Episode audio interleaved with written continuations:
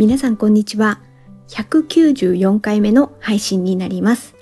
今回は、ポッドキャストを収録する上で自分なりに気をつけているポイントについて話そうかなと思っております。よろしくお願いいたします。今回で194回目なんですけれども、毎回ですね、配信前に、まあ、編集の時も含めて合計で3回くらいかな、聞いてるんですよ。3回ぐらい聞いて、編集の時と、あと編集終わって大丈夫かなっていうチェックと、まあ、その辺を含めて3回で、配信した後も、配信乗ったものを聞くとかっていうことを毎回繰り返してるんですよね。で、それで今194回目なると、ああ、この話の、こういう説明の仕方だとちょっとやっぱ聞くだけじゃ分かりにくいなとか、そういうなんか自分なりの反省点みたいなのが出てくるんですよね。だから、こういう話話の流れだと分かりにくいから、こういう言い方に今度変えようとか、そういうことをちょっとずつですけど自分なりに積み重ねて今この194回目になってるんですよね。なので、あの、ここでちょっとね、まとめて、あの、ここの話をするときはこういう風な言い方にしてますとか、そういうのをちょっとね、言おうと思ったんですよ。で、えっ、と、具体的には、あの、なんか雑談的な話をする。あと、例えば、最近買った文房具でこれお気に入りですとかっていうんだったら、そこまでなんか話の流れを組み立てるとかは、そんな気にはしてないんですよね。文房具だったら買ったものを一個一個上げていって、これについて語ればいいだけなので、もう淡々と話せるんですけど、例えばですね、今回、まあ、例に挙げようと、言おうかなと思ってるのは、カンドラの感想会ですね。これを語るときにどういう話の流れだと、ちょっとスッキリしたというか、わかりやすいかなとか、っていうのを、なんかこう、自分なりに思うことがあるんですよね。で、それを話すのに、あの、例、例として、一例として、193回目で私、カンドラの愛だと言ってのドラマの感想を語ってるんですよ。その放送回をちょっと例にとりまして、このポッドキャストの話を、なんだろう、構成を組み立てる上でこういう風な流れにしましたっていうのをちょっと、あの、その放送回を例にとって説明をしていこうかなと思います。で、まあ、その前に、えーっとですね、例えば、ポッドキャストの編集のことでしたら、191回目で話してます。なので、えーと、マイクのこととか、編集、編集アプリとか、ノイズ除去とか、こうしてますっていうのは、そっちの191回目を聞いてください。で、あとは、韓ドラの、えーっと、私、ノートに毎回メモしてるんですよね。で、それをもとに、あのその自分なりに感想、感想っていうほどのちゃんとした感想は書いてないんですけど、メモ書きみたいな感じでノートに書いていて、そのノートの紹介も過去にしていて、それがね、150回目の配信です。お気に入りの文房具で、スーファっていうノートの紹介をしていて、その、えっ、とね、多分、Spotify とか、その音声のプラットフォームだったら、説明欄のとこに YouTube のリンク貼ってると思うんで、YouTube の方にそこから飛んでいただくと、スーファのノートを実際に映像で見ながら、あの、話してます、私。ですので、視覚的に見ると、あ、見れ、YouTube だと視覚的に見れます。なので、あこういうノートにこういう感じで書いてるのねっていうのはそっちを見ていただければわかります。なので、毎回私そのノートをですね、手元に置いて、開いて、それで、それを見ながら話してるっていう感じになってます。あと、これも毎回やってるのをちょっと忘れそうなので、最初に言っておきますが、ポッドキャストを収録する上で、まあ、これはカンドラの放送回とか全然それとかに限らず、どの回もなんですけど、事前準備として、えー、口の中のコンディションを整えてます。具体的に言うと歯を磨いてます。あの、やっぱり、うん、このあたりが、口の中の話してる時の雑音みたいな、まあリップノイズっていうんでしょうかね。そういうのが若干影響するんじゃないかなっていう。あとこれって、まあその口の中のコンディションもそうだし、マイク、マイクと自分の口元の距離の問題とかもまあ絡んでくるので、そのあたりは、ちょっとね、マイクと自分の口元の距離に関してはちょっと、なんていうかね、今試行錯誤してる感じではありますね。今、今はちょっと、そうですね、20センチ以上離れてるかな。うん。これくらい話した方が、口の中の雑音的なところがいい感じ、いい塩梅かな。まあ、これ、これはまだ私もいろいろこう試しながらやってるので、これマイクの方の状況と、あと編集、編集のレベルの問題とかも絡んでくるので、そのあたりが、あの、試しながらやってる感じではあるんですけど、でもまあ、口、あ歯を磨くっていうのは毎回やってます。せめてね、そういうところからも、できるだけ聞いていただいた方が聞き取りやすいような感じを自分がこう整えられたらいいなっていうふうには思ってやってます。で、ここからが、あの、具体的に愛だと言っての配信会の時の話の流れの組み立て方みたいな話をしていくんですけれども、まあさっきも言った、そのさっき、えっ、ー、と、スーファのノートに、見開きで1ページで、あの、メモ書きしてるんですよね。これは、ドラマを見ながら、あ、ここってだいぶキーワードになるなとか、ポイントになるシーンだなとかっていうことを書いたりしてるし、あと、話の中のキーワードとかもね、書き出してるんですよね。例えば、親の因縁とか、復讐とか、好きになってはいけない人を好きになってしまうとか、あと静かに流れるとか、OST 良きとか、あと静かに泣けるドラマとか、ななんとなく自分の中でこんな感じのドラマだな、みたいなキーワードを単語で書いたりしてますね。あとは、えー、っと、大体ですね、話の流れって必ずカンドラの感想会言うときに、この項目は言っていこうっていうのは、大体話していくうちでね、固まってきたのがありましてですね、その流れを言うと、まず、まあもちろんタイトルから言いますよね。だからデータ的な情報を入れますね、最初に。何年のドラマか、どの配信サービスで見たかとかね、そのあたりを、あの、言っていきます。で、その後に、このドラマを見たきっかけ、次、あらすじ、そして、まあ、この後に具体的な感想になっていくんですけど、良かった点を言っていって、で、その後に、ここがちょっとと思う点を言うっていう。大体この項目で、ほとんどの、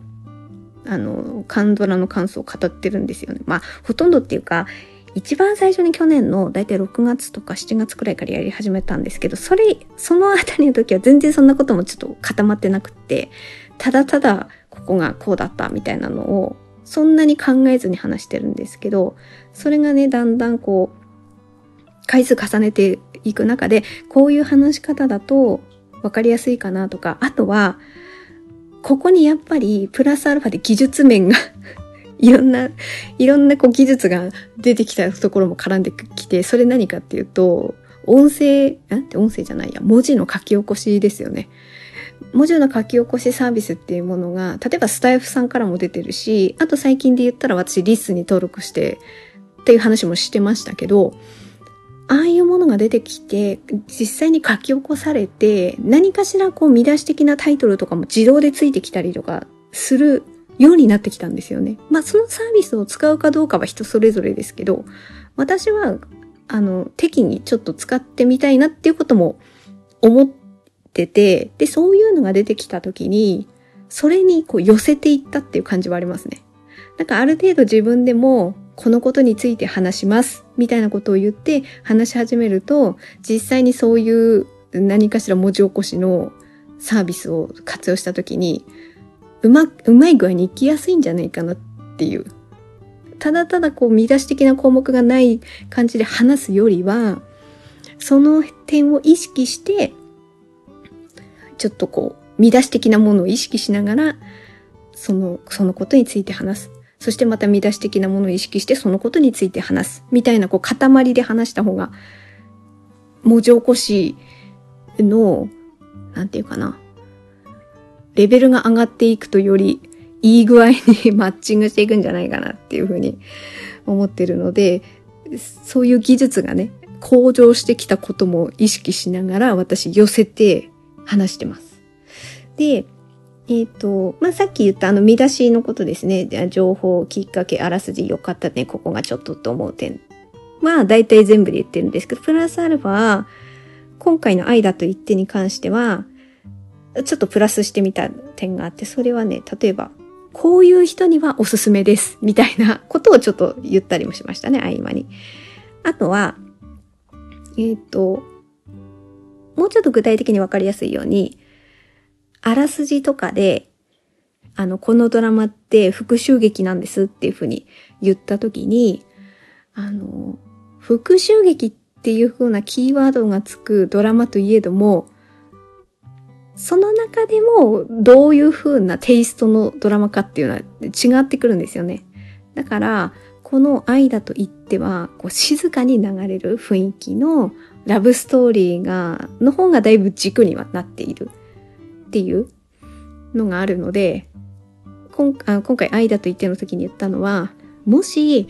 サスペンスもともとサスペンスが好きで、復そういう意味での復讐劇が好きだったら、こっちの愛だと言ってよりは、今だったらザ・クローリーの方がいいと思いますとか、そういう情報も、まあ自分の知ってる範囲になりますけれども、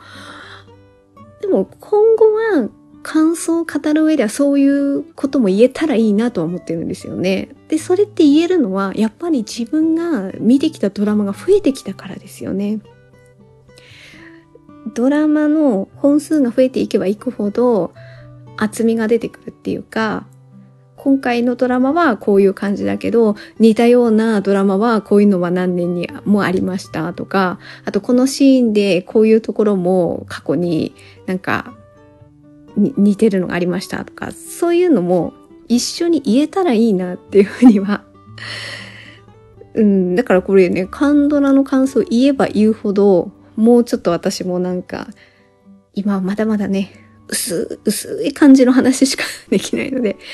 もうちょっと自分の情報の引き出しを増やすことによって、他の関連する作品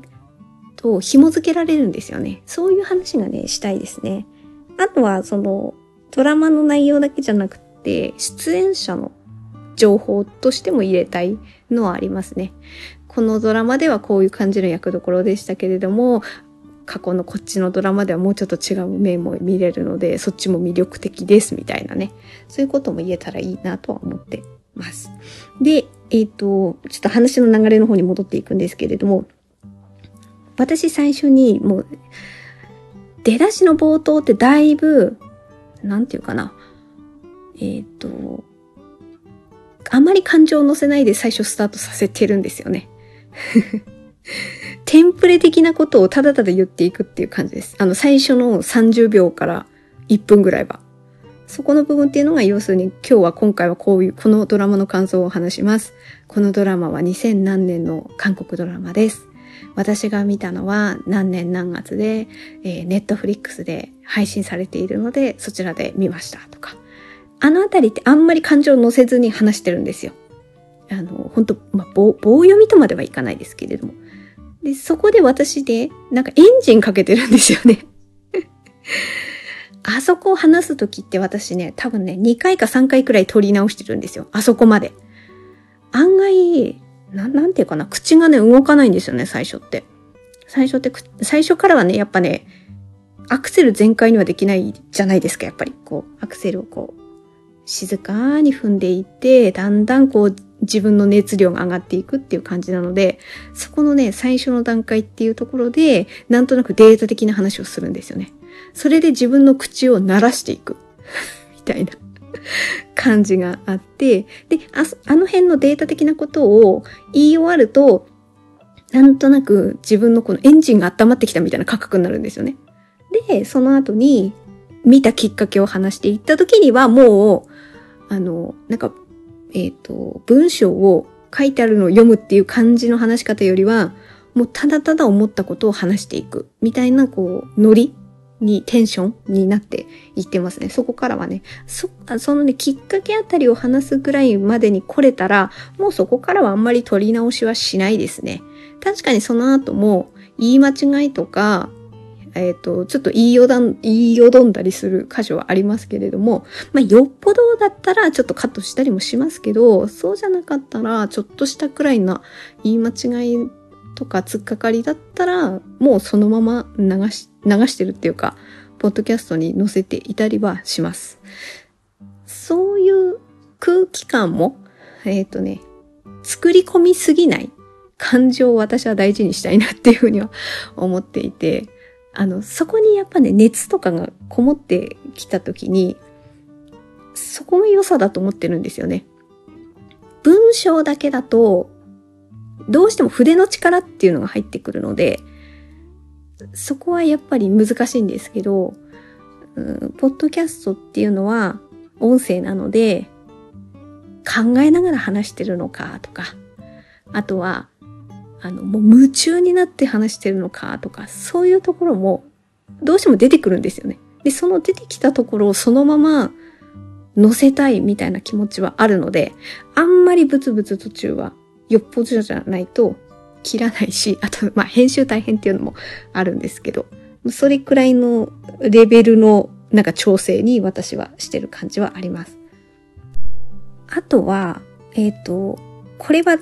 だんだんそう最近はやってきたっていう意味で話すんですけど、あらすじを説明するときって、前は結構ネットから引用っていう感じで話してたんですけど、最近はできるだけ自分の言葉で話すようにはしていて、で、それを話すときも、大きな項目から話すようにしてます。えー、と、例えば、その愛だと言っての話だったら、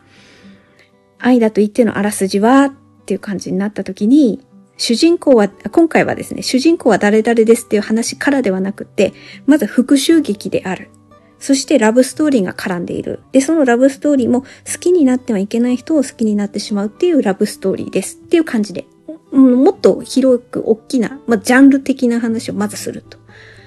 で、その大きな話をしてから、もうちょっと細かいところに行く。えっ、ー、と、主人公は、えー、イソンギョン演じるシム・ウジュで、とか、この人はこれこれこういう人で3兄弟で、で、この復習を具体的に言うと、過去にこういう出来事があったんです。みたいな感じですかね。大きいことをまずボンって言って、そっからあのもっと細かいことを言っていく。みたいな感じにしてみました。今回、あらすじを説明するときに。で、あとは、これは毎回言ってるんですけど、念のため、ネタバレ注意ですみたいなことのは途中で話、あの、挟みますね。えっ、ー、と、説明文にも書いたりはしてるんですけど、それをなんとなく、うん、入れておいた方が私も安心して自由に話せるなっていうのがあるので、念のためそれはもう毎回言いますし、説明、説明欄にも入れるようにはしてます。で、その後に、だいたい良かった点を挙げていくんですよね。で、良かかった点を挙げていくときに、あの話す内容をどこまでメモというか文章にしておくかっていうところ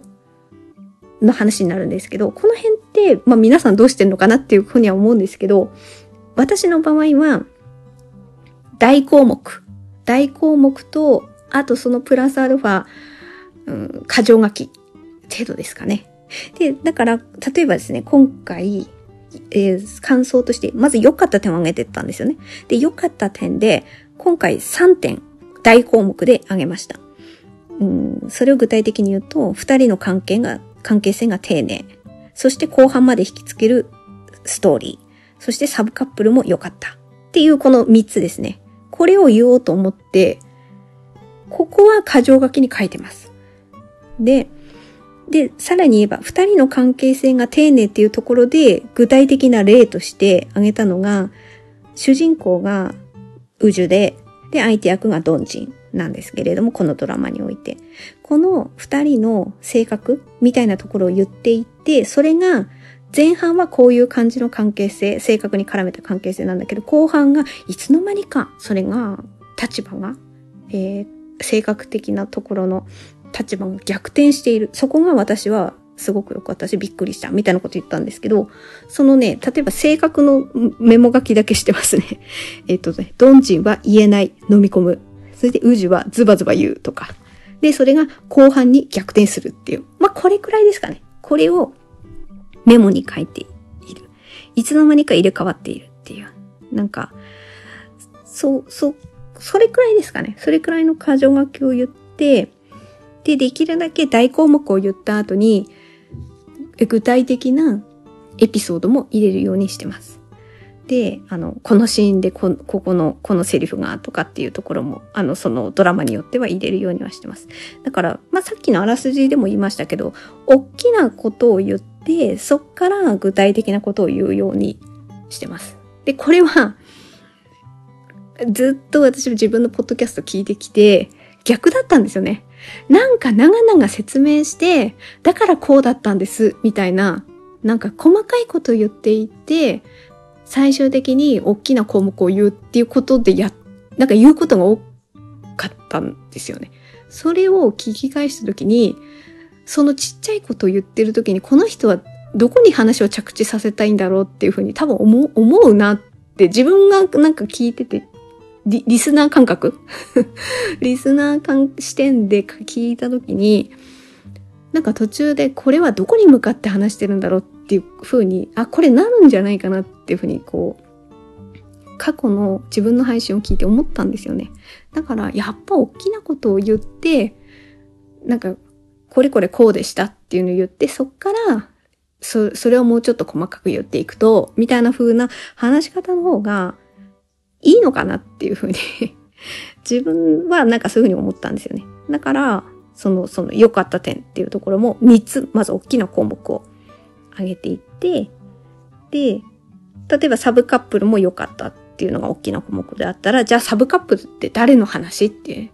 いうことで、えっ、ー、と、ヘソンと幼馴染の純のカップルの話。で、その二人の具体的にここはこうだったけど、だんだんこういう風になっていって、みたいなことを言っていくっていう、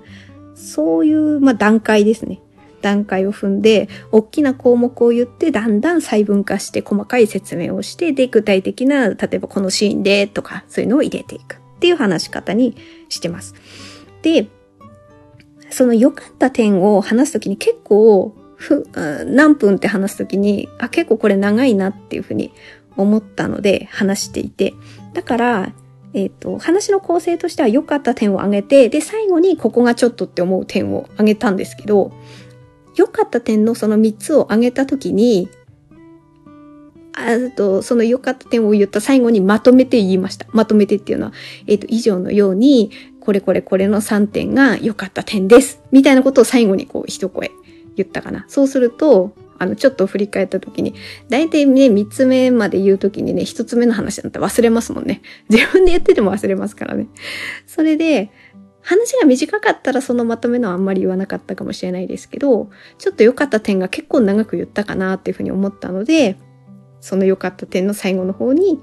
えー、その以上の3点ですっていうのをちょっと挟みましたね。で、その後に最後に、ここがちょっとって思う点。それはすぐ一つだけだったので、短かったので、それだけ最後話して。で、終了、まあ最後のまとめみたいな話でいきましたね、構成としては。で、なんか良かった点を挙げていって、良かった点の対になるっていうの、なんか悪かった点っていう表現になっちゃうんで、私あんまり悪かった点っていう表現はしないようにはしてます。えっ、ー、と、今回は、ここがちょっとって思った点とかね。あと、なんか、突っ込みポイントはとか、そういう表現にしますね。あまりや、なんか、悪いっていうような表現にはしないようには心がけてます。やっぱりカンドラが好きだから。だから、えっ、ー、と、ここがちょっとって思う点もあったとしても、それは愛すべき突っ込みポイントだよ、みたいな雰囲気で話すようにはしてます。まあ大体ざーっと上げていくと、そうですね、こんな感じかなと。はい。まあ、今日は、あの、193回目の愛だと言っての配信を例に上げつつ、えっ、ー、と、まず収録前にどういうことするか、口の中のコンディションを整える。で、あとは、ドラマを見ている段階からですけれども、前準備としてスーファのノートにえー、ちょっと気になったシーンなんかはもう書き込んでおくと。で、あとは話の流れですね。だいたいきっかけ。まあデータ的な情報か。データ的な情報を入れて、きっかけ、あらすじ、良かった点、ここがちょっとと思う点。まあこういう流れで話していると。で話す流れにおいても、大きなことをまず言う。大きなことを言って、大項目を言って、で、その後にそれを具体的に言っていくと、こういう感じですとか、あと具体的なシーンとしてはこういうシーンですとか、そういうふうに大きなことを言った後にだんだんちっちゃなことを言っていくっていう感じですかね。はい。えー、どうですかね。でも、この流れ、流れというか、回数重ねてきて、私なりにこういう話し方だと聞きやすいのではないかと、伝わりやすいのではないかと、そういうのを、まあ、これはでも全然途中経過っていう感じで、これからもどんどん、あの、ポッドキャストの配信回数が増えていく。え、で、増えるってことは、私も聞き返す回数もどんどん増えていくので、その中で、ああ、この言い回しはもうちょっとこうしようかなっていうのが多分ね、またまだ出てくると思うので、そういうのを適宜、えー、修正、改善していくことで、まあ、より聞き、聞きやすいポッドキャストになるのではないかと、自分がせっかく配信してる、ね、これだけ配信してるんだから、できるだけ聞いていただく方が聞き取りやすい、えー、ポッドキャストを目指していますので、これからもまだまだね、あのー、練習を積み重ねていきたいなっていうふうには思っております。ということで本日のポッドキャストは以上となります。最後まで聞いていただいてありがとうございました。程よい一日をお過ごしください。スノーでした。